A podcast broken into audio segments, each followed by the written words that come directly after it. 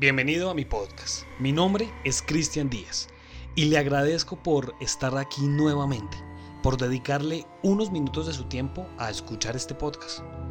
Si usted está escuchando este podcast en la mañana o en la noche, o si lo escucha mientras va de camino a su trabajo, o si lo escucha mirando el techo de su habitación, déjeme decirle que no podrá sacarse esta historia de su cabeza.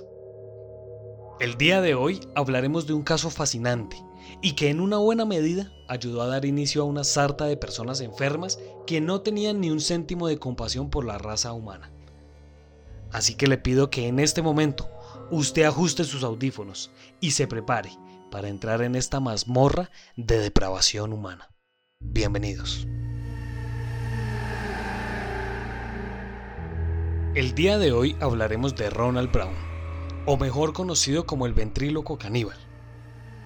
Ronald Brown era un evangélico, buen vecino y tenía un programa de televisión llamado Puppets Plus, donde a menudo daba mensajes con temáticas cristianas y donde su marioneta principal, Marty, advertía a los niños contra los peligros de fotos suicidas. De hecho, una frase que este hombre dio en un programa fue, abro comillas, huir de todo lo que nos da malos pensamientos.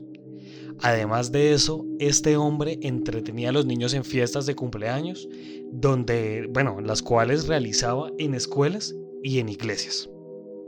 Hasta este punto, todo es color de rosa. Y muchos preguntarán, bueno, pero ¿qué tiene esto de paranormal? ¿O por qué traemos este tema a este espacio? Bueno, acá viene lo espeluznante de esta historia. Después de ver comportamientos extraños en este señor y tras la desaparición de un par de jóvenes, la policía entró en su casa rodante y allí encontraron lo que nadie nunca quisiera ver. Se encontraron un computador con más de 200 fotos de niños y niñas. En estas fotos los niños aparecían amarrados, amordazados y algunos estaban en un estado putrefacto que casi parecían estar muertos. Además de esto se encontraron con conversaciones y estas expresaban como este enfermo quería agarrar a los niños. Abro comillas. Quiero atar a un niño, secuestrarlo y quiero comérmelo en la cena de Pascua. O también decía lo siguiente, abro comillas. Se me hace la boca agua al ver una niña.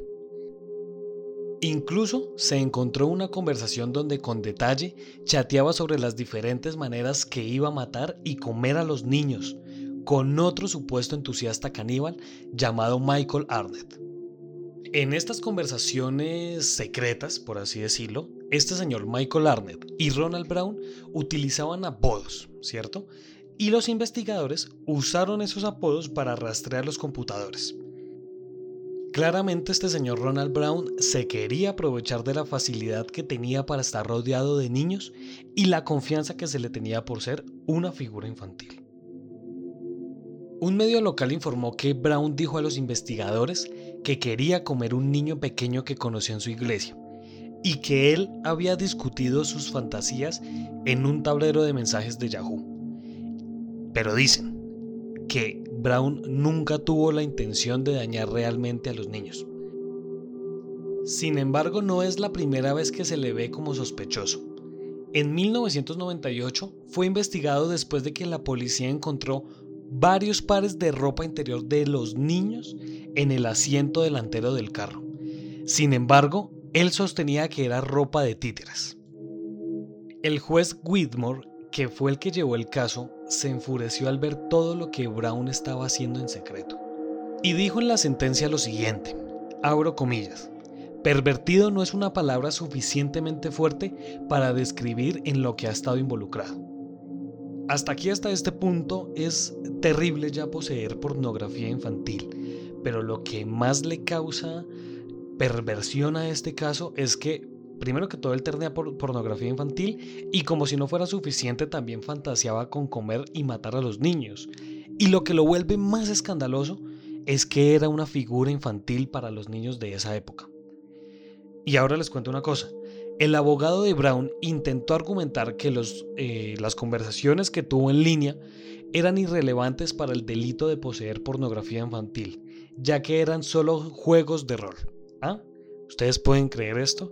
Que un abogado diga que entonces tener pornografía infantil bajo nombres, bajo apodos, es un juego de rol. Bueno, lo creo que algo bueno de este caso y que podemos sacar de este caso es que en la vida real, en la realidad como tal, Brown nunca dañó a nadie ni tomó medidas para hacerlo. Y el juez eh, Whitmore, que estaba en totalmente desacuerdo, dijo lo siguiente. El riesgo es que la obsesión se convierta en algo más que fantasía.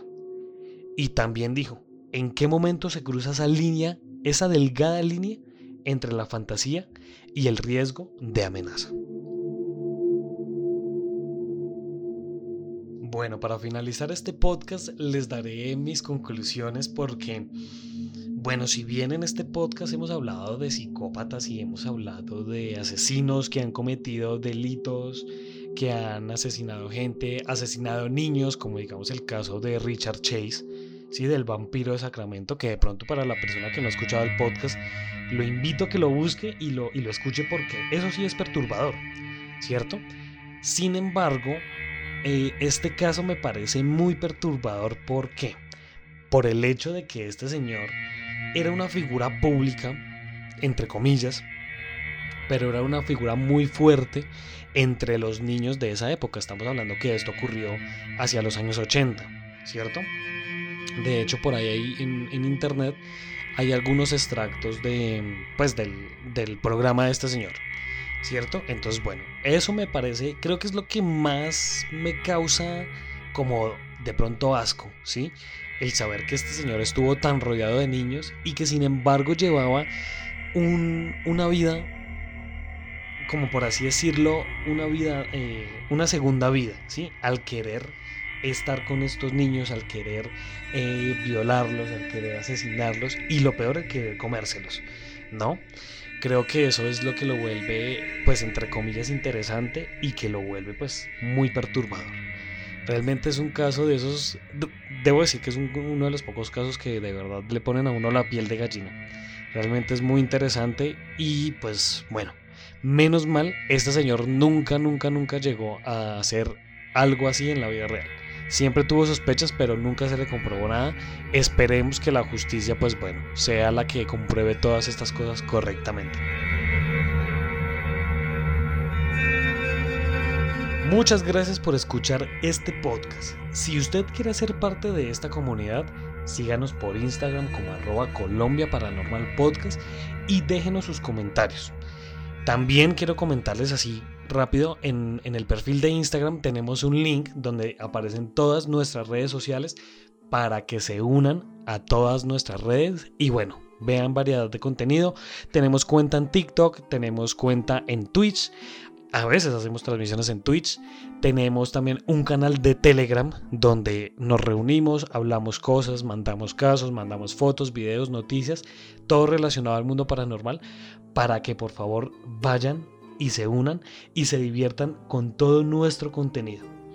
Muchas gracias por estar aquí en este podcast y nos estaremos encontrando en otro caso misterioso de la Colombia paranormal.